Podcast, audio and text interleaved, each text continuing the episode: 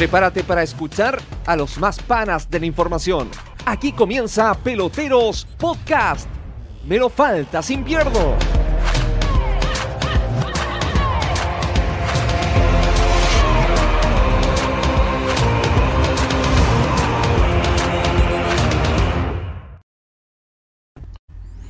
¿Qué tal? ¿Cómo le va? Muy buenas noches. 11 de la noche con 4 minutos de este jueves 11 de febrero del 2021. Estamos acá para un nuevo episodio, un nuevo capítulo, una nueva entrega de nuestro querido Peloteros Podcast. Hoy para, bueno, en gran parte analizar todo lo que dejó y vaya que dejó la penúltima fecha del torneo nacional, la fecha 33 con muchas cosas por definirse, la última que ya está programada para este fin de semana. Eh, pero sin más preámbulo, presentamos a los amigos por ejemplo, el retorno, la vuelta de nuestro querido Fabián Morales. ¿Cómo te va? Eh, muy bien Álvaro, eh, fue una jornada intensa, muy intensa. La verdad yo creo que, no sé, hay que primero felicitar al campeón, eh, un gran, un, meritorio campeonato, a pesar de cierta irregularidad, pero muy meritorio. Pero la verdad yo creo que la emoción se la llevó por completa en la jornada de hoy, que tuvo... Sí que tuvo llanto, yo creo, en algunos, eh, eh, desazón, eh, rabia y sobre todo incertidumbre. Manos a la cabeza. no, la, última fecha va a ser una locura. Además va a pasar algo que va a tener la última fecha de descenso de primera y también descenso en segunda división, entonces va a ser algo para disfrutar en el caso de los que son más morbosos. Exactamente, exactamente. Eh, y también presentamos, bueno, a nuestro amigo Felipe Rojas, que bueno, ayer hasta altas horas de la noche también estuvo festejando algo de lo que vamos a comenzar a hablar pronto, el tricampeonato de Católica. ¿Cómo le va, amigo Felipe? Buenas noches, Álvaro Fayán. Sí, pues eh, estuvimos celebrando hasta altas horas de la noche ayer. La verdad es que no se podía dormir. Imagino que Fayán también lo vivió ahí con, con Meripilla el, otro día, porque, bueno, todos sabemos, los conocedores y amantes de este deporte, eh, lo apasionante que es vivir eh, ya sea un campeonato, un ascenso, lo que sea. Eh, de verdad que son muchas emociones y además de este torneo que se hizo eterno, porque con, con, este receso de la pandemia tuvimos mucho tiempo sin fútbol, volvió el torneo con, con mayor competitividad, a mi parecer y al finalmente a Católica le resulta este colchón de puntos que haya obtenido para em, lograr finalmente su estrella número 15. Exactamente, habla bien tú Felipe de claro, el colchón de puntos porque comenzó con una importante ventaja si se acuerdan, bueno, tiempo ya antes de la pandemia y también el, al regreso ratificando supremacía, siendo ya prácticamente el puntero durante los últimos tres años de forma casi ininterrumpida la Universidad Católica que bueno, ayer abrochó su tricampeonato ante Unión La Calera tras igualar 0 a 0 y hace inalcanzable para el conjunto cementero en una verdadera final que se jugó en San Carlos Apoquindo. Eh, bueno, más allá del resultado final, que yo creo que tal vez no recibe tanto análisis toda vez que ya se concretó la, la, hazaña histórica ¿no? del primer tricampeonato de Católica en su historia y además en tres torneos largos y además con tres técnicos distintos lo que también eh, marca un precedente y marca ciertos detalles que no son para nada al azar en cuanto a la gestión del conjunto cruzado y también, bueno, al rendimiento deportivo de sus jugadores y del plantel Pipe. Yo creo que, bueno, más allá de analizar el partido mismo ante Calera, eh, es importante como también repasar eh, por qué, pues más allá de que en los últimos años ya queda bastante claro por qué Católica hoy ratifica nuevamente su supremacía en el, en el concierto en el concierto local, bien digo. Sí, como tú dices, eh, creo que el partido no resiste mucho análisis, la verdad, porque fue un 0 a 0. E incluso en el que Calera, a mi parecer, tuvo las mayores chances de, haberse quedado con la victoria y Católica nuevamente contó primero con un Matías Tituro que em, fue trascendental durante todo durante toda esta temporada y en lo que ha venido siendo también los últimos tres años. Un arquero que llegó con en 2018 y la verdad es que se, aseguró el, arco de Católica y no ha dejado de sorprender con sus actuaciones, con sus buenos rendimientos eh, temporada tras temporada. Y a mi, a mi modo de ver, es el gran puntal de, de, esta campaña histórica ya de Universidad Católica, en el sentido netamente futbolístico de los buenos valores dentro de la cancha. Eh, y claro, está lo, que ocurrió también a nivel institucional eh, con Universidad Católica. Yo creo que nadie ya puede conocer eh, que es uno de los clubes que mejor trabaja hoy en día en el fútbol chileno, eh, con una planificación importante, desde las divisiones inferiores hasta lo que viene siendo ya el primer equipo con, estos tres técnicos que han pasado durante los últimos tres campeonatos.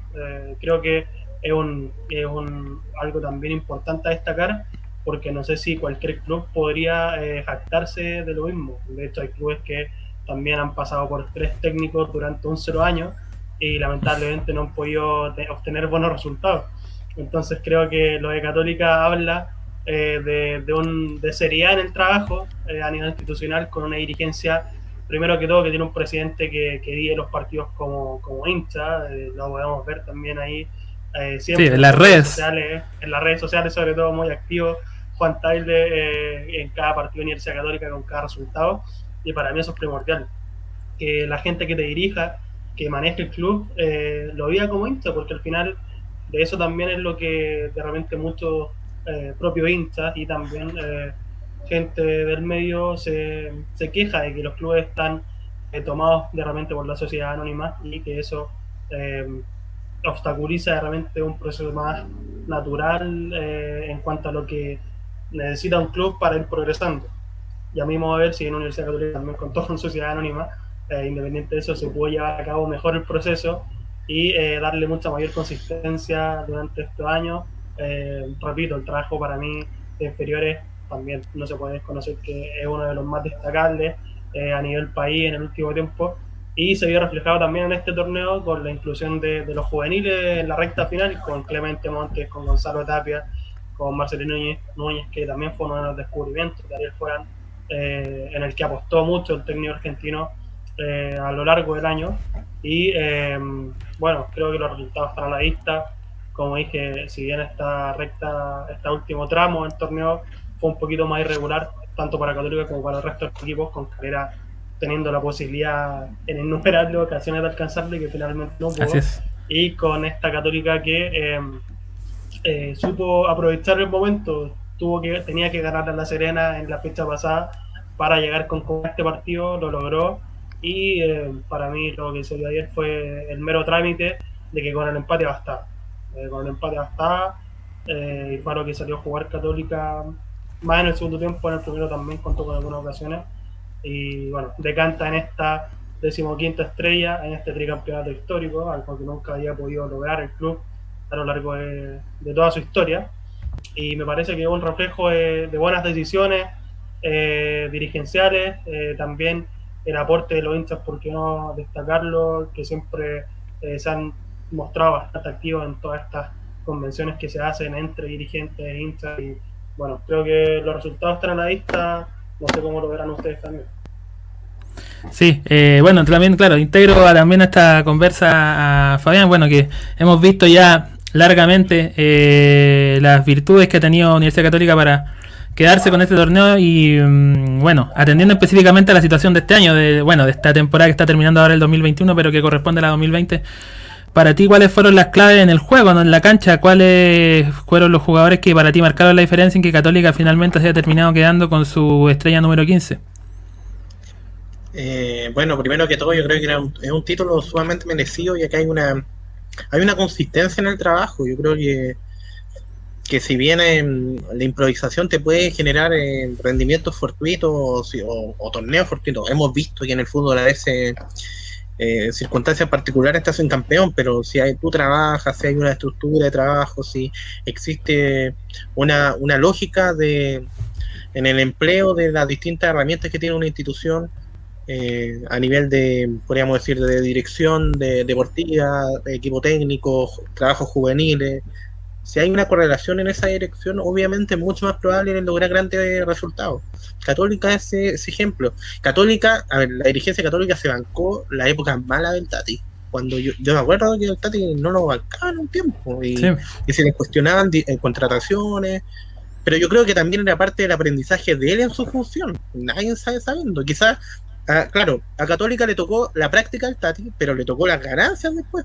Y que se ven hoy en día que todos dicen ya el Tati va al mercado base y va con Luca y vuelve con 10 Lucas y los otro esfuerzo. Entonces, en ese sentido eh, hay, un, hay un mérito en su trabajo. Entonces, yo creo que en, e, ese sentido nada decir, pero yo creo que ahora eh, a Católica hay que exigirle afuera. Y yo creo que, si bien es complejo competir con los mercados brasileños, argentinos, que obviamente, a ver, Argentina igual está complicada con la dolarización y, todo ese punto es un tema. económicamente es un tema complejo, lo hemos podido ver últimamente con los contratos, los jugadores. Brasil es sumamente potente, pero esta, esta católica, ojalá que no le toque gremio primero. Eh, eso es como primer de grupo, pero ojalá pueda ilusionarse con algo, algo más allá. Porque yo creo que tiene la herramienta. Eh, eh, esperamos, hay que ver qué pasa con Juan. Yo, yo, yo creo que va a seguir, pero uno nunca sabe. Uno, eh, los dólares o, los fondos de los, de los grupos brasileños si llegan, hemos visto cómo ha pasado en otras oportunidades, pero me gustaría que Católica pudiese sostener este proyecto, incorporar una serie, un par de elementos, un par de refuerzos en ciertas líneas, alguien ahí en el medio campo, a nivel personal yo creo que hay algunos de los laterales que tienen que potenciar más, lograr eh, evitar la salida, no sé, de, Dituro, que fue la, creo que es uno de los grandes símbolos, y ahí eh, respecto a lo que me preguntaba inicial, eh, una de las preguntas iniciales de Álvaro, claro, Dituro, San Pedri, bueno, el Chapa que siempre es un referente, eh, bueno, la, calidad en general, yo creo que la, yo creo que más que la calidad, la consolidación de Valver Huerta. Eh, en fin, en serio, y, y, ¿cómo se llama? Y lo otro que es la. Que un momento en la temporada que Católica le estaban faltando las fuerzas y sacó la patrulla juvenil. Sacó los canteranos. Y seamos sinceros, la mayoría de los equipos chilenos, los canteranos salen por dos opciones: por la reglamentación. Por la regla. o porque literalmente no tenía nadie. Pero acá salió, si bien en algunos casos salió forzado porque simplemente no había nadie, en otros casos salió porque se vio mejor y se consolidó en esa titularidad o en esos minutos. Y ahí yo creo que es súper interesante lo que tiene Católica, porque ahora tiene varios juveniles follados. Hay que esperar qué pasa con los procesos sudamericanos a nivel juvenil que probablemente potencien estas características. Si, hay un, si ahora está en Libertadores, hay que ver el torneo Copa Chile, si es que vuelve, van a poder seguir desarrollándose. Entonces yo, veo con optimismo lo que, onda, yo si fuera Felipe, hincha católica, onda, miro con mucho optimismo lo que, lo que viene. Pero ahí el, el punto del ámbito internacional que es el desafío, y hay que saltar esa barrera que lo en Copa Libertadores. Sí, exactamente. Bueno, lo mencionaba Fabián, los puntales, bueno, y quien ha tomado por ahí el mando de lo que se domina la patrulla juvenil ya siendo titular hace rato, eh, Nacho Saavedra, que bueno, ya habían pasado horas del título ya lo habían instalado en 10 equipos distintos para la próxima temporada. Eh, pero bueno, al margen de eso, Pipe, te reitero nuevamente porque, claro, lo que decía Fabián es, importante, el desafío de aquí en más, ¿no? Y hay un tricampeonato a nivel local, hay una supremacía consolidada y bastante clara en términos, bueno, lo hemos dicho latamente, institucional y por supuesto deportivo. Eh, pero ahora el desafío es mayor. Ya este año, bueno, se ilusionó en algún momento Católica con poder avanzar, poder llegar quizá a una final de Copa Sudamericana. Ahora tiene nuevamente el desafío de la Libertadores de vuelta. Eh, ¿Cómo? Eh, ¿Y qué se puede y se debe hacer para que Católica también tome un lugar en el concierto internacional del 2021? Sí, primero que todo me parece que lo primordial y lo esencial que tiene que hacer Católica para poder potenciarse en el ámbito internacional es retener a Bill Holland. Eh, a mi parecer, sí, uno de los, de los errores, o no errores porque realmente no estuvo al alcance de las manos de Católica, eh, fue no poder retener eh, a los técnicos que pasaron, tanto Beñat San José como Gustavo Quintero, de cara a la próxima temporada. en el 2018, cuando se campeonaba con Beñat San José, se pensaba ya en reforzar para competir en Copa Libertadores y lamentablemente el español se usó esta cláusula, que es con la que han llegado los últimos técnicos católicos, que les permiten un plazo de 7 días terminado el torneo, eh, tomar un sobre su futuro. La usó, se fue, llegó Gustavo Quintero, eh, Católica en Copa Libertadores, eh, también en 2019 le ganó a Gremio, empató con Rosario allá en Argentina, le fue mal con Libertad los dos partidos, pero logra también este paso a la Copa Sudamericana y se va lamentablemente sí, rápidamente. el Valle en, en esa primera ronda. Eh, y ahora con Ariel Holland se dio un ligero progreso, encuentro yo, en el sentido de que aún más en poderle ganar a Gremio, poderle ganar a Inter de Porto eh, sacarle el empate a América de Cali en Colombia, eh, pero faltó consistencia también y a mí yo creo que, es fundamental la permanencia de Holland porque con él es una de las mejores versiones que se vio de Católica en estos últimos tres años en el plano internacional. bueno, sin considerar el en las últimas dos Copas Libertadores, me refiero.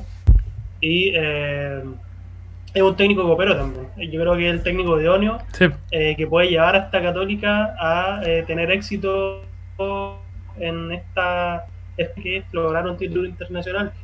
Y bueno, como decía, asegurado su continuidad de momento. Hoy día en varios programas eh, deportivos habló de, de esta posibilidad del interés de Santos, que bueno, ha resonado con bastante fuerza en la última hora. Y eh, mencionó que se iba a reunir este viernes con Juan Tal y con Tario para definir su futuro, para hablar eh, cómo van a planificar, qué es, lo, qué es lo que le ofrecen, porque él también como técnico serio, como técnico de Copa Sudamericana, imagino que tiene aspiraciones altas también para seguir haciendo Seguro. su nombre en el plano internacional. Eh, y ahí ya también está el retener los principales valores. Matías Tituro también, bueno, son los rumores de mercado típicos de, de un plantel campeón. Está la opción de que apareció hace un tiempo de la MLS. Eh, también el caso de Valdo Huerta, que últimamente lo contactaron supuestamente a la República de México, pero no sería tampoco para ahora ese, ese, esa posible negociación. Eh, y no dudo que van a seguir llegando ofertas a nombres como Ignacio Sadera, eh, quizás bueno, Fernández Samperi renovó, todos están renovados, sí, ese es el tema también. San Pedro y renovación. Supo- Sí, Católica también eh, renovó hace, unas, hace un mes prácticamente a Luciana West con todos los jugadores con los que terminaba contrato. Así que por ese lado eh, ya se aseguró retener a una porción importante de los que fueron titulares esta temporada. Y luego vienen los posibles fichajes que han resonado también recientemente. Está el caso del Pipe Gutiérrez, que se ha hablado harto de un posible regreso para, para esta temporada 2021. Eh, también, eh, y me parece que si Católica va acertando en poder eh, dar consistencia tanto en retener a eh, en retener a y en incorporar nuevos jugadores, que fue algo de lo que sé que, no sé si decir quejar, pero fue algo de, de lo que habló bastante también el técnico vino durante toda la temporada, habló del plantel corto, sobre todo cuando vino esta avalancha de lesionados en este tramo final del campeonato, y eh, que también afectó lo anémico con la eliminación de Copa Sudamericana propiamente tal. Así que a mi modo de ver, eh, Católica lo que tiene que hacer es mantener a todo lo que pueda y eh, incorporar nombres que puedan acoplarse bien al esquema que ya tiene el equipo, que es una, una idea de juego que ha fortificado en los últimos años y que también puedan entregarle variantes para volverse aún más competitivos en este nivel internacional, que es lo que todos los hinchas de Católica y le haría bien también al fútbol chileno que por lo menos metieran unos, unas unos cuartos de final, semifinal de Copa Libertadores, ¿por qué no ilusionarse también? Sí, claro. Bueno, es lo que el hincha cruzado espera, ¿no? Y veremos. Será desafío para, para este 2021. Y habrá tiempo durante, bueno, estas vacaciones del torneo ya termina este fin de semana para reordenar todas las piezas, reconformar, reconformar el plantel, eh, ratificar, despedir, en fin. Eh, Eh, Álvaro, Fabián, sí, dígame. eh, le quiero hacer una pregunta a Pipe. Si pudiese elegir a. Ya le dan toda la plata. Ya, obviamente no te pudiste tener a Messi ni Neymar, Tiene billetera grande. Tiene billetera. Ahí quedaron algunas luquitas por, el, por alguna transferencia. Eh, del medio nacional, dos nombres que te llevarías sí o sí a, a Católica. Dos nombres. Del medio nacional, dos nombres. Creo que Juan Leiva es uno de los que me traería sí o sí a, Católica para la próxima temporada. Parece que por escándalo uno de los mejores volantes de esta temporada. Y el otro creo que podría ser eh, uy, el otro, a ver, que pueda suplir una- un, un puesto de Católica. Eh, ya está, pero eh, me gusta Carlos Rotondi. Me gustó el nombre de Carlos Rotondi, lo que hizo en Wanderers a eh, lo encontré. Puedes llorar, Álvaro, en bueno. este momento. Bueno, no, Y está la mesa servida. El equipo, el equipo que quiera se lo puede llevar porque claramente Wander no va a hacer nada por retenerlo. Así que está, está a disposición. así, sí, bueno, así he escuchado hoy día que igual tenía un, un valor un poquito alto, pero sí, que me parece que Juan Leiva y Carlos Rotondi eh, serían buenas incorporaciones del medio local para este plantel de, y cómo juega Católica también. Bien, bien, veremos, veremos cómo se, claro, que seguramente habrán incrustaciones, tendrá que alargar un poco el plantel porque, claro, con los ju- juveniles de repente pueden hacer número, pero necesariamente basta para tener, eh, no sé, mayor competitividad, sobre todo lo que decíamos a nivel internacional. Pero bueno, será materia de análisis para próximas ediciones. Para más adelante habrá paño por cortar. Pero bueno, eh, lo que se jugó hoy fue el resto de la fecha. Hubo cuatro partidos. Uf, uf, uf, qué día. Eh, hubo cuatro partidos en simultáneo a las 18.30. Eh, era una fecha con muy pocos goles hasta el minuto 80 de los partidos de hoy. Más o menos. Donde se desataron... A ver. Señor Lazarte, Zanahoria Pérez, es chileno. Señor Lazarte, rescata Zanahoria Pérez de, de la, del infierno de la B y era la selección. Bueno, Oye, una de las cosas que se sentenció... Sí, ¿Puedo decir un comentario? Es no notable Sebastián Pérez porque te acuerdas de esa época en Everton 2010. ¿Algún Uf, que- otro... Bueno, ahí también, ahí también terminó... época, otra época. Te- Terminó reemplazando a Dalsazo eh, en un equipo que bueno que terminó descendiendo también, pero era, era muy joven, Pero digamos. Es notable el crecimiento y ahí te da la, Sí. la, la gran. Lo que plantean muchos arqueros, que el arquero al final se termina haciendo con los años, porque que puede tener notas muy malas, pero el aprendizaje y ahora, no sé, yo creo que fácil está entre los. Yo diría siguiente, los tres mejores porteros del campeonato. incluso- Seguro. Seguro. Sí. Porque pasó por la pasó por la segunda división, hizo una, un camino, una vuelta larga para llegar hoy día, sí, a consolidarse, bueno, él como figura, digamos, en, primera división más allá del resultado de su equipo, Deportes Iquique, que terminó descendiendo a la primera vez en esta jornada luego del empate 1 a 1 ante Audax eh, italiano. Había comenzado ganando el conjunto de los Dragones Celestes con un gol de Matías Donoso de cabeza, se jugó en el Estadio Nacional. Pero sobre el final lo empató Fabián Torres para Audax, que bueno, que también respira un poco más aliviado. Y termina Deportes Iquique siendo condenado por la tabla del coeficiente de rendimiento, la famosa tabla ponderada, donde Iquique ya eh, queda relegado y condenado al último lugar. Por otro lado, eh, también otro resultado, bueno, el empate 0 a 0 de Colo Colo y Cobresal, que todavía tiene el cuadro albo colgando y que muy probablemente lo haga tener que jugar el partido por el tercer descenso. Parece algo eh, difícil, o sea, Quiero ver. pa- pa- Oye, ¿qué hizo? Pero ¿Sí? yo hago una pregunta a los dos. ¿Qué, ¿Están de acuerdo? ¿No fue? Porque yo lo vi me- y es penal. Yo, yo lo vi y es penal. Onda, le han cobrado con lo cual cosas que eran menos cobrables. sí, que- eso sí, Sí, le han cobrado penales menos No. cobrables, sí. Es que era evidente, era evidente el penal y no se justifica que con el VAR no se haya cobrado si el VAR pre- precisamente para no interpretar jugadas y la falta es evidente, entonces no sé. Pero no es que acá el con- dijo que era, lo llamó, pues, porque era, ellos Sí, cre- pues. creyeron que era penal y, y a ver Claro, dijo y- que, que no Sí. era, pues. Y sí, y sí, y bueno, sí, y Gerard fue finalmente, pero claro, viendo la jugada ahí en, de- desde todos los ángulos posibles, entonces no sé, no sé cuáles son los criterios de, lo- de cada árbitro en cada partido, porque como dice Fabián, se le han cobrado cosas más evitables a Colo Colo y a cualquier equipo también y ya está, está escandaloso. Es cierto, es verdad.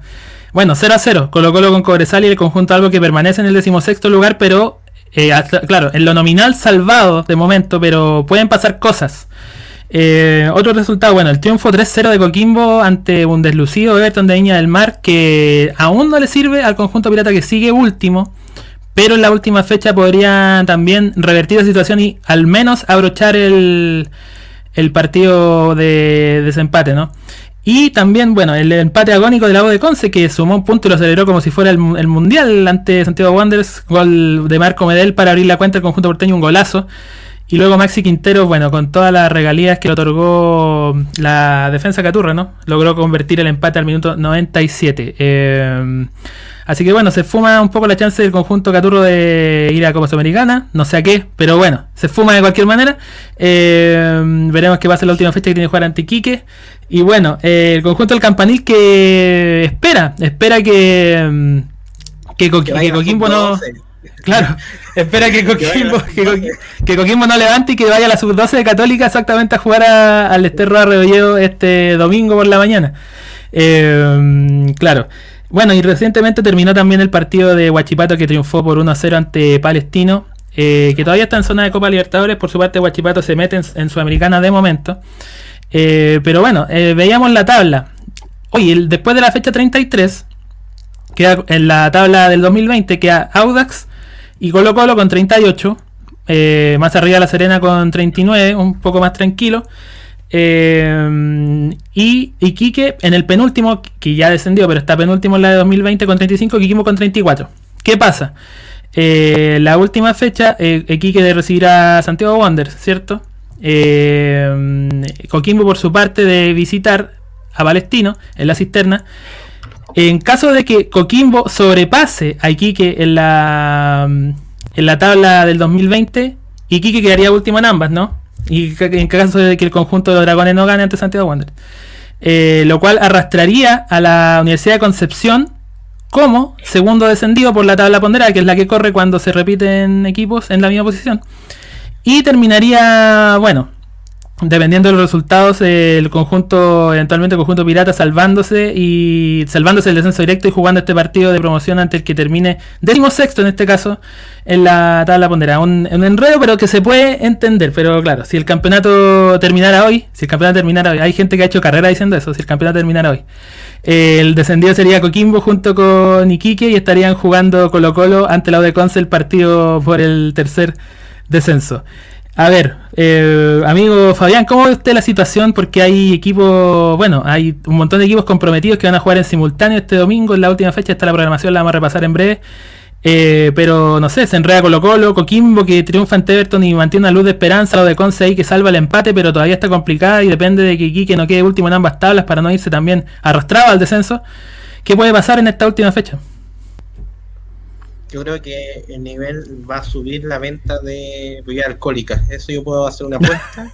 que, primera apuesta. Eh, van, a, van, a, subir. En la primera que puedo, una certeza. En medio de tanta incerteza, una certeza. Probablemente van a haber, eh, van a haber, no sé, van a haber celebraciones y disturbios, yo creo, después de, la, de las 20 horas, para ver si es a las 6, ¿cierto? A las 6, sí. Claro. Eh, yo no sé, yo, es que una locura en pocas palabras, porque hay, hay demasiados juegos, hay que esperar. A ver, seamos sinceros, eh, esto que la U de Conce juegue antes, eh, ¿cómo se llama esto? Eh, le da, en su momento, claro, generaba cierto, cierta suspicacia y todo eso, pero pero en general yo creo que es es, de, es que es demasiado hasta a mí me confunde. Yo yo me atarareo con lo que pueda pasar en la jornada del domingo porque hay muchas opciones. Hay que ver lo que pasa con este Coquimbo que en un momento estuvo desahuciado eh, hoy día con lo que pasaba en, sí. en Nacional. Y sí, revivió el, el, con el gol de, de Audax entonces y ahí le suma una esperanza que yo la verdad hay que ver onda Iquique ya está defendido hay que además Wander va con la con la idea de meterse a Copa Sudamericana así que no lo claro veo ganar y, ganar y esperar qué pasa con los otros para ver si se meten en Sudamericana. Entonces no veo tan descartable que sea un triunfo. En ese caso eh, hay que esperar que que pase con porque además si la UDECON se gana eh, ¿cómo se llama esto? hay que ver si arrea alguien por la acumulada está muy, muy intenso. Pero lo único seguro, por lo que tengo entendido, es que no hay clásico. Por la, no hay final por eh, entre Colo Colo y la U, como se habló mucho tiempo en la promoción, No, no. ya no se estaría dando. Eh, No. Yo, la verdad, eh, no me la jugaría. Antes yo, si quiero perder plata, claro, ahí uno pierde plata, pero está demasiado complejo porque todos se terminan jugando algo. Eh, tenéis que pensar que O'Higgins también tiene su, su meta de Sudamericana, puede hacerla eh, ante Colo Colo, así que va a ir con, con, un interés, con a pesar de que varios cuestionaron la cantidad de expulsiones que recibió el conjunto rancagüino en su último encuentro, pero, pero va con toda la gana. Eh, Palestino contra Coquimbo tampoco es que no vaya a jugar nada, porque se está jugando, porque si en caso de perder y gana la U, eh, pierde pierde jugar con Independiente del Valle por Copa Libertadores, eh, ¿no? Claro. que sería como en este momento su ubicación. Eh, entonces todos se terminan jugando algo y eso le entrega otra, otra ¿cómo se llama esto? Una, una nueva perspectiva a la definición. Yo no apuesto nada en este caso. eh, ya vimos que el VAR eh, te puede jugar a favor o en contra como una, si fuera una definición a penal. eh, Yo eh, uno no puede eh, esperar cierto criterio porque ya hemos visto más que sobra que el arbitraje nacional está pasando por muy mal momento. Hay demasiadas, ¿cómo se llama esto? Circunstancias que terminan afectando el juego. Pero lo que sí me dio la sensación hoy día es que Colo Colo, lo de Colo Colo yo creo que ya estaba primando más por la suerte que por la... eh, en realidad ya está hace mucho tiempo primando más por la suerte, pero hoy día se vio muy reflejado. que está primando más por la suerte que por la, mm, ¿cómo se llama esto? Por la calidad futbolística del equipo. Eh, ellos están esperando que sea un milagro en, Oji- en digo, en en Rancagua. eh, El milagro de Rancagua. Un milagro en Rancagua, eso están esperando este. Un milagro, 14 de febrero en Rancagua. Que escena romántica parece casi, pero, pero es verdad, están esperando. Puede ser un 14 de febrero de quiebres, de reconciliaciones, Claro. no sé. Eh, puede dar para muchas cosas, pero pero eh, va a ser muy interesante. Ahí vamos a estar con la cobertura en, en las distintas plataformas de peloteros. Pero Sí. yo en este, yo lo creo, a ver, yo lo que creo que va a pasar es que Iquique va a salir onda, jugándomela, y yo espero lo mismo para ustedes, que se la jueguen por un resultado. Yo creo que va a salir último por la, por la general. Y por la, por la actual de este año, de esta temporada. O sea, terminaría No. último en ambas, por lo que terminaría arrastrando a la de Conce al segundo Ahora, si descenso. tuviese que yo hacer un diagnóstico, porque creo que eh, algo me dice que Coquimbo va a sacar ese fuelle copero de Sudamericana. Algo, no sé, yo creo que si Coquimbo lo juega como si jugó en, en Barranquilla o jugó en su expedición en el extranjero, yo creo que puede sacar un resultado en, en su visita a la, mm, a la cisterna. Al Imperial de la Cisterna. Y ahí complica todo, ahí ya se, se todo en, en la tabla de abajo, no sé. Y respecto a, la, a lo de Colo Colo, va a depender.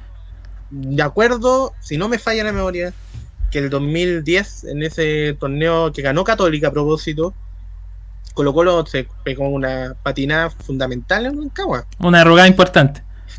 que terminó siendo un- el, el impulso que necesitaban los cruzados para levantar ese torneo. Entonces, es una tierra súper difícil y muchos equipos han caído. Entonces, no, no sería nada raro que se pegaran una, una patina. Y respecto a la, a la parte de Copa Sudamericana, ya eso da para cualquier cosa. Eh, lo malo, eso sí, ahora esta Copa Sudamericana que tiene un formato terrible porque se matan los Sí. chilenos antes de llegar a fase de grupo, entonces ahí hay que esperar, pero no. Sí, mira. No apto para. Yo creo que no apto para nadie. Antes decía de no apto para cardíaco. No, no apto para nadie. Bueno, si tenéis corazón y respiráis, va a ser una locura el día de hoy. ¿Cómo? ¿Qué decía, qué decía Pipe? No, que, que en el mapa, en el mapa veíamos a, a cuatro equipos chilenos clasificarse a Copa Sudamericana, pero en rigor van a ser dos los que van a estar finalmente en fase de grupos, pues, así que Claro, en fase de grupo. Además, una fase de grupo que solo clasifica a un equipo por grupo. también, pues, entonces imagino que eh, los equipos que están ahora, como dice Fayán, eh, puede darse para cualquiera. Cobresal hoy día quedó octavo, tiene esa chance todavía eh, de poder pelear el, el cupo, va a jugar con Unión, que Unión imagino va a querer asegurar el Chile 3, la Copa Libertadores, así que va cualquiera la definición Sí. de esta última fecha. Sí, mira, repasamos la tabla, la de 2020 en la parte arriba. Bueno, Católica campeón 62, Calera 57, Unión, que bueno, también Calera por su parte aseguró fase de grupo en Libertadores, eh, Unión Española 52, Palestino 50. Eso a Libertadores. Jugarían, bueno, fase previa Unión y Palestino ante San Lorenzo Independiente del Valle respectivamente. Bueno, después eh, Sudamericana, lo que se enfrentarían entre ellos serían, por, hasta hoy, con como está la tabla hoy, eh, Universidad de Chile ante Huachipato y Antofagasta ante Cobresal. Eso serían las dos llaves por obtener respectivos cupos a la nueva fase de grupos de esta nueva Copa Sudamericana. Eh, bueno, y también están ahí a la espera O'Higgins. Eh, Cobresal y O'Higgins tienen una interesante disputa porque están, bueno, igualaban 44, pero aparte tienen una diferencia de gol muy cercana. La diferencia de Wander que tiene, bueno, la peor diferencia de gol de Celote de 44 que tiene menos 9. Por su parte Cobresal tiene diferencia 2 y O'Higgins tiene diferencia 1. Y, pero Cobresal va a jugar el lunes por la mañana con una española con el resultado ya puesto de mm, O'Higgins. Entonces, eventualmente va a poder especular. Bueno, no sé, la Unión también ya llegar a jugarse, a asegurar su, su lugar, ese Chile 3 en la, en la Libertadores, como decía Pipe. Bueno, más atrás Oye, también ¿puede espera. Sí, Fabián. Álvaro, ¿puede ser? ¿Fue Cobresal Unión el último partido del torneo suspendido también? Sí, pues. El último que se, el último que se jugó del torneo 2019, el último que se completó porque se jugó ese partido de Unión con Iquique, Unión La Calera con Iquique en la Florida, que no se terminó. Y después se jugó ese de Cobresal con Unión Española, claro. Cuando lo querían suspender a mitad de, de- en el tiempo. A el entretiempo, sí. ¿Qué tiempos? Querían pasar aquí. Bien, veremos cómo se resuelve. Repasamos la programación entonces. 34 fecha, finalmente se termina este campeonato. El sábado a las 18.30, Universidad de Chile ante Antofagasta en el Nacional y Unión La Calera ante Curicó en el Nicolás Chaguán Nazar. El domingo, 10.30, Everton ante Huachipato en Sausalito y la Universidad de Concepción ante Católica. ¿Qué equipo va a parar el conjunto cruzado? No sabemos. eh, en el Esterro Arrebolledo. En tanto, los partidos claves. A ver, Pipe. No, que en cuanto a eso, la Conce yo veo, la veo con opciones porque Holland evidenció que al menos a ir con la sub-10, algo así, ese partido por la sobrecarga ¡Uh, caramba! Los jugadores, los jugadores. En las celebraciones salieron ahí con. Puch, creo que era el que estaba mandando el mensaje, ¿o no, Pipe? Sí, pues, a, uno, a, uno, a, los jovencitos pues les decía, les tengo que jugar el domingo, les tengo que jugar el domingo.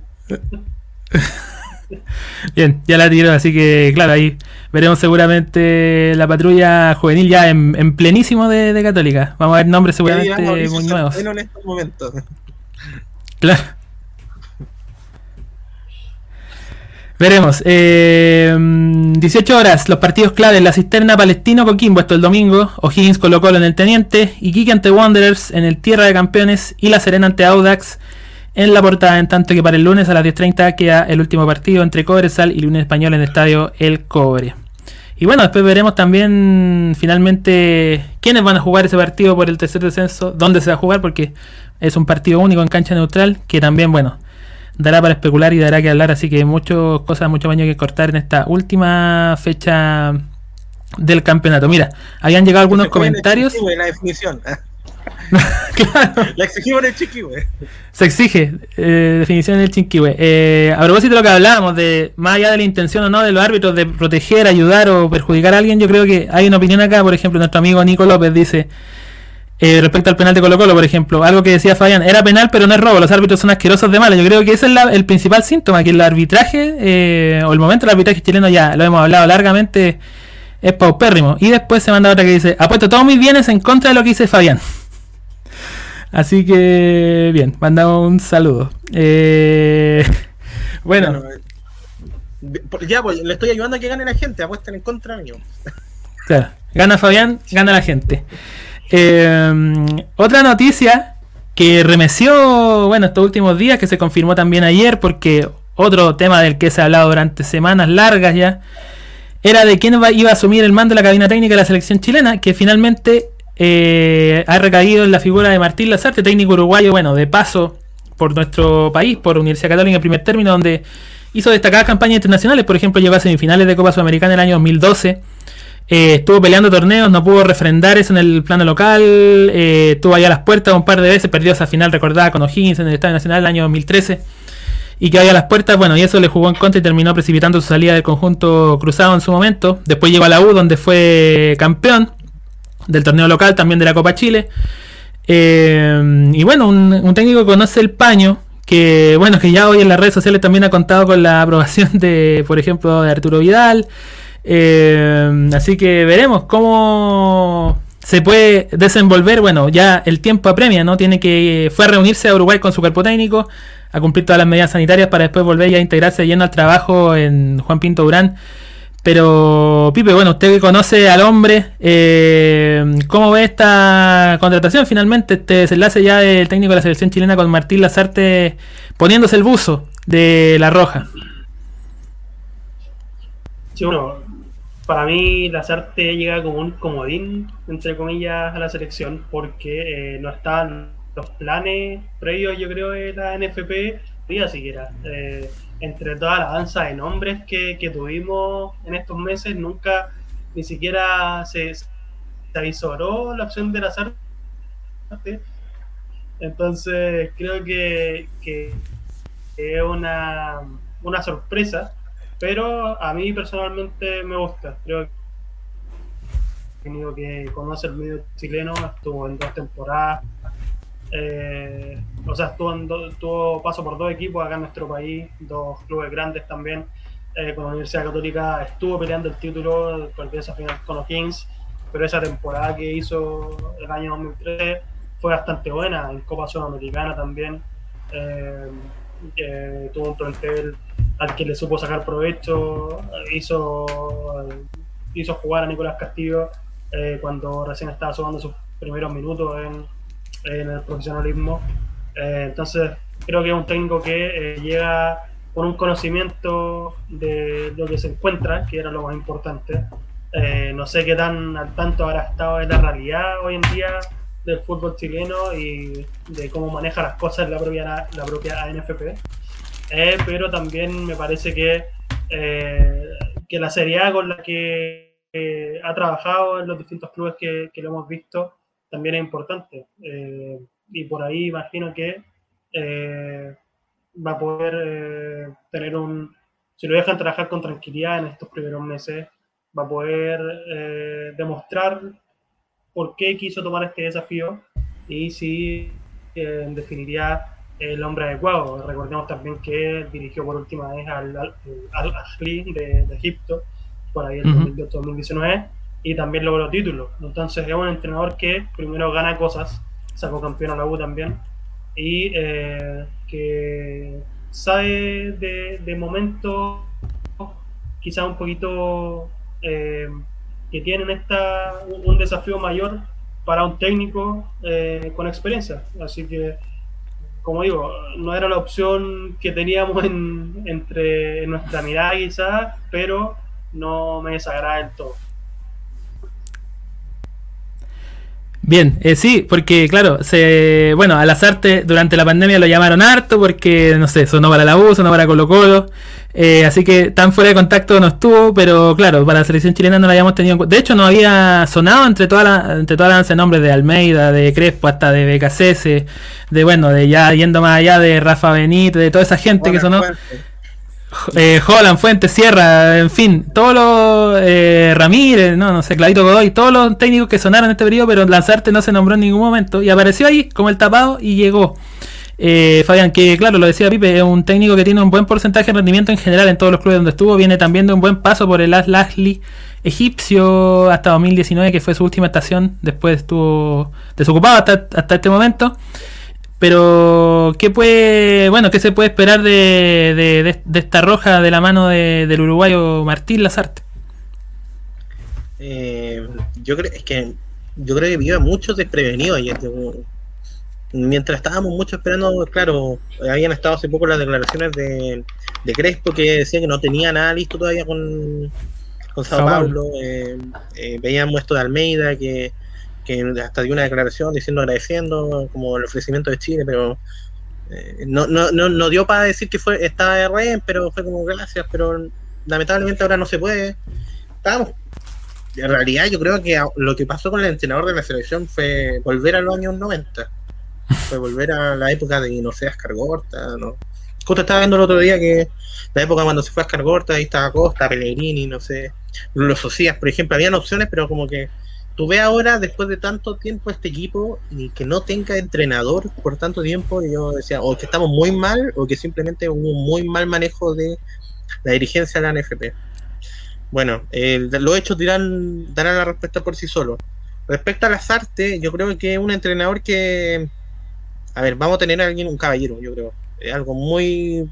quizás banal para algunos, pero, pero un tipo que respeta la profesión, respeta el cargo, eh, valora enormemente eh, el respeto los equipos en sí. Sobre su carrera, claro, ha tenido un paso por muchos clubes y ahí quizá me genera el miedo porque ha tenido experiencia en clubes principalmente y su primera selección. Eh, otro mundo, eh, otra forma de trabajo. Hay muchos entrenadores que han dicho, yo no quiero ser entrenador de, de ¿cómo se llama esto? De, mm, de selección. porque, no le gusta vivir el, día a día con los jugadores y no juntarse una vez cada tanto por cuatro días nada más. Em, entonces, ¿cómo se llama esto? Están como botando vidrio en este sector. Ahí Caramba. Algo está, estar reciclando justo ahora, como dijeron. Eh, pero volviendo a lo de las artes, es un, un entrenador que, que es, el, ese es mi principal desconfianza. Respecto a lo, al trabajo táctico va a depender de mucho del rendimiento de seamos sinceros si tenemos un Vidal inspirado que llegue y haga todo y de, segunda línea siga ratificando ratificando su perfil goleador es notable como volante eh, que si tenemos un Alexis Sánchez que llega a conseguir algún par de nombres ¿cómo se llama esto? que lo acompañen en ataque a nivel defensivo yo estoy relativamente tranquilo en general hemos visto como nunca en muchos han aparecido alternativas muchas opciones y y podríamos casi volver a los viejos tiempos que jugábamos con cuatro centrales y pasaría hasta viola, nadie reclamaría tanto, porque podríamos poner una línea de cuatro. No me quejo. Nos vamos a Ecuador y aguantamos así un par de corredores. te, firma el, te firma el 0 a 0 ya. es como, lo, como en los 80, ahí eh, los recuerdos de, de Santiáñez para aguantar los partidos, pero pero va a depender mucho del momento, seamos sinceros. Si, no, en esta misma eliminatoria lo vimos. con, Venezuela, una, no me acuerdo ahora el, de, quién fue, si alguien del mediocampo, esa, no, no puedo acordar, que tuvo ese error en Venezuela y nos vacunaron de Conte, chao. En Uruguay vimos una decisión del árbitro y nos jodió. Entonces, si no fuera por eso, tendríamos otra otra eh, otra edición. ¿Y quién diría? ¿Sería malo ahí el proceso de rueda o no? Entonces todo depende al final de cómo le termina yendo los resultados, porque de nada sirve que haga un proceso lindo, que logre armonía entre el equipo, que logre reconciliar a los referentes del plantel, hay que considerar que tiene una muy buena relación con Claudio Bravo por su paso en la Real Sociedad. De nada sirve eso si sacamos eh, un punto de 12 en las primeras cuatro fechas que vienen. Entonces, al final todo depende de los resultados. Dale, bien. Dale, bien. No, y, ojo que, con eso último que decía ahí, Juan, que claro, Lazarte tiene una buena relación con Bravo, lo dirigió, y habrá que ver cómo se manejan estas situaciones personales en el, si le dan la, ruta, porque sí, sí. Y, por, y quién dice que Lazarte no va a querer nominar a Marcelo Díaz, por ejemplo. ¿Y qué va a pasar ahí? ¿Qué va a pasar con, con todo este Confederación, en el caso Díaz, Vidal, Bravo. Eh, eso creo que vuelve la teleserie. Punto a analizar. Eh, sí, va a volver la teleserie sin duda. Yo creo que la va a tener que saber convivir con eso, pero eh, pienso que con su experiencia, espero lo pueda manejar. yo creo que algo, algo, algo positivo eso sí que va a tener las artes, positivo entre comillas, es que ejemplo dos de sus principales figuras que son Vidal y Alexis, solo tienen liga ahora, no tienen nada más. Eh, claro. No, no tienen Copa Europea, no tienen Copa Italia. Claro, libreta va la segunda parte. Van a llegar más, más frescos los panas, como se dice. Van a llegar más frescos y, pucha, seamos sinceros, siempre nos estábamos mirando todos los días el sitio del Inter si había algún tipo de novedad respecto al estado físico de ambos. Em, yo le quiero hacer una pregunta a ustedes dos. ¿Quiénes creen que, a propósito, yo le preguntaba al Pipe si se podía traer del, torneo nacional, pero ¿quiénes creen que no han sido considerados en, en procesos anteriores en esta roja de las artes? Tienen que estar, eh, ya sea por, por un rendimiento consolidado en, los últimos torneos o porque ven alguna falencia que detectaron en las primeras cuatro fechas de, del proceso clasificatorio. Hay quienes dicen, sí, hay que darle una oportunidad por lo menos. A ver, por ejemplo, yo pongo un ejemplo de un jugador que sí estuvo en la última pasada, pero fue criticado, claro, venía falto de fútbol, pero ahora viene en un momento importante, se consolidó, logró remontar, si se quiere, en, Mónaco, ha, sido titular y bueno, ha convertido además también, que no es su faceta mayor, pero también aporta que Guillermo Maripán. Yo creo que, bueno, lo decía Fabián, hemos, hemos mostrado hoy más que nunca alternativa en defensa, me parece que es un nombre que atendiendo al presente que ha tenido en estos últimos meses después de esa fatídica fecha con, Venezuela, eh, debería también afirmar. Ha sido... Estuvo, con las artes, sí, no, sé si lo, potenció, fue de los que le dio más tiraje a los pibes. Claro, fue. Sí. Eh, Rueda, sí, pues. Sí, pues Rueda fue. De hecho, fue como el gran así de Reinaldo. No, pero. En, en Católica, en Católica.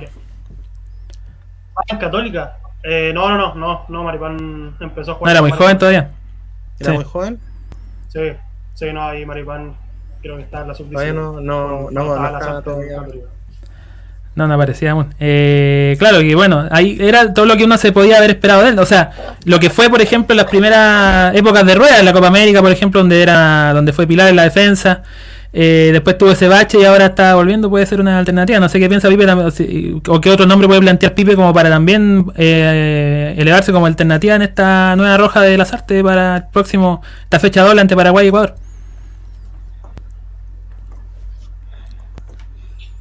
Sí, no, yo creo que, que Adhiero en todo caso con Maripán, si bien fue, fue cuestionado por ese ingrato partido contra Venezuela, eh, hay que aprovechar, como decimos siempre, el fútbol es de momento y hay que saber aprovechar los buenos momentos que gozan los futbolistas porque tampoco pasa que en todos sean de siempre. Entonces, si tenemos jugadores que están en un buen nivel y que lo están demostrando partido a partido, claramente tienen que venir y estar a disposición. Eh, yo pensando en, en algunos nombres, eh, me parece que eh, Eugenio Mena eh, podría su chance en la roja. Creo que lo que hizo con, con- en los últimos meses, aún con Sebastián Becachés en la banca, fue destacable, Sí. sobre todo en Copa Libertadores.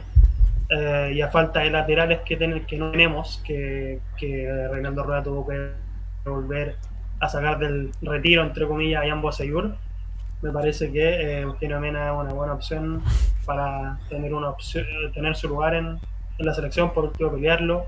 Eh, en el plano local, no sé, me parece que Eric Bimber, Juan Leiva, el propio, también podrían eh, entrar en estos microciclos para ser considerados por Martín Lazarte eh, a prácticamente un mes la doble fecha eh, en la que Chile enfrentará a Paraguay y Ecuador, entonces creo que el tiempo apremia y.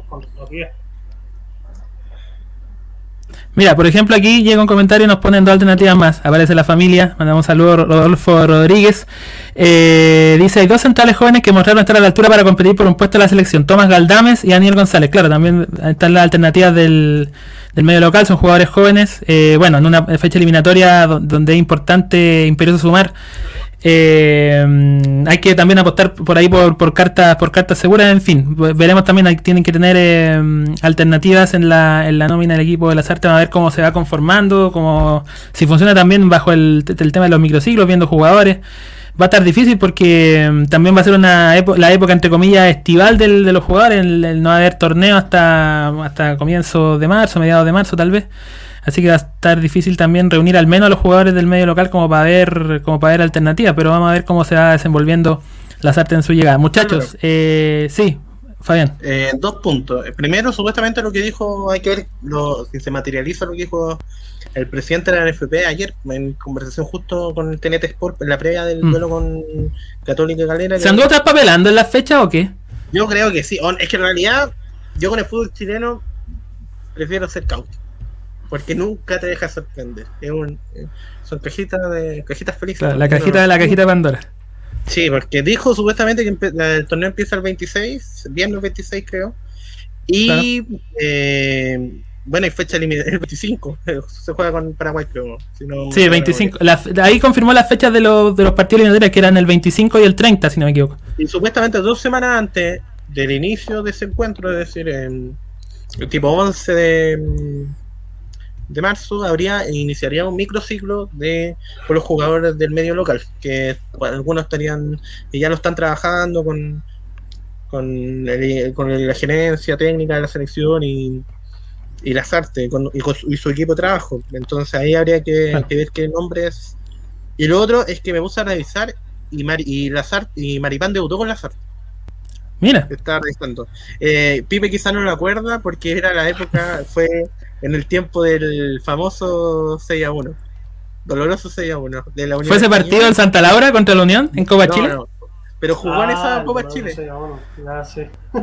Jugó en Ah. esa, en esa Copa Chile. Eh, pero no, debutó con- en el Ah, torneo con Corezal. Eh, Ah, quizás mira. por eso vive lo olvidó. Así que no Sí. entiendo, no me puedo contar. Prefirió No, olvidar. Todos borramos de nuestra memoria esos recuerdos dolorosos, pero. pero, pero, ¿cómo se llama esto? Sí, así que ahí hay otro, no sé, uno Sí. como, uno busca a veces hasta el más mínimo detalle con para poder vincular o hay generar algún tipo Claro, de vínculo mayor. no, que estuvo, se cruzaron en la calle una vez, De saludar ahí, o carreta, Ah, ahí, no sé. dieron la mano. Bien, Claro, bien, eh, bien. En ese, en ese sentido podemos aportar.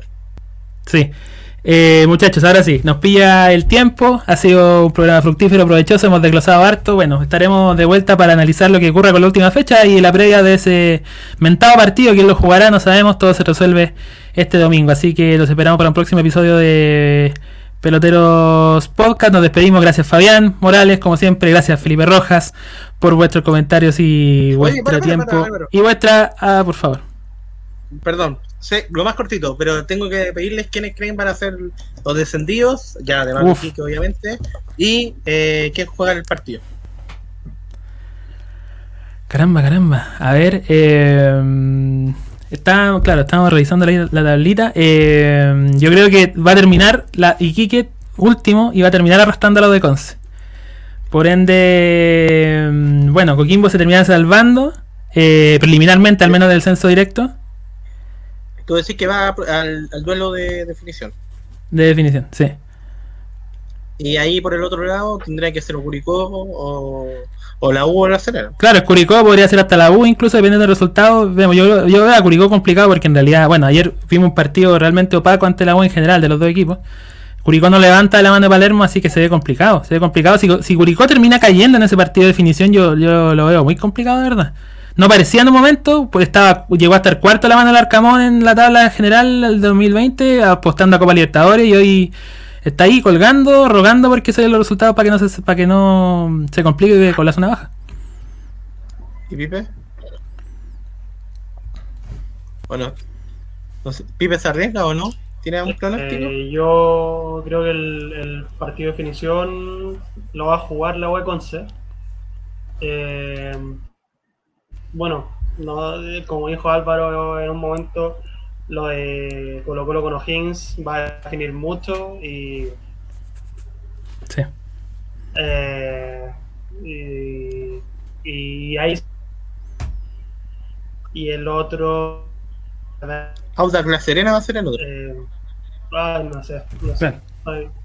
Sí, Au- yo veo, veo, veo bastante enredado a Audax. No, no han reenganchado una idea de juego con Vitamina. No.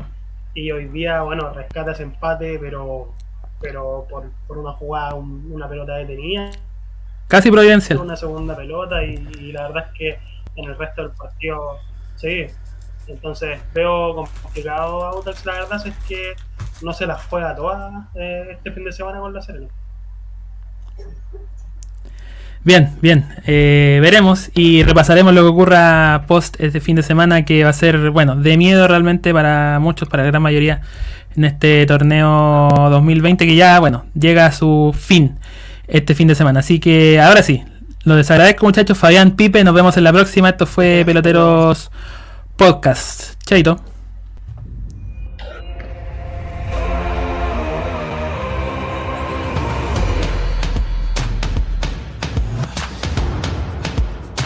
Aunque no te pregunté, buenos datos, mi pana. Esto fue Peloteros Podcast.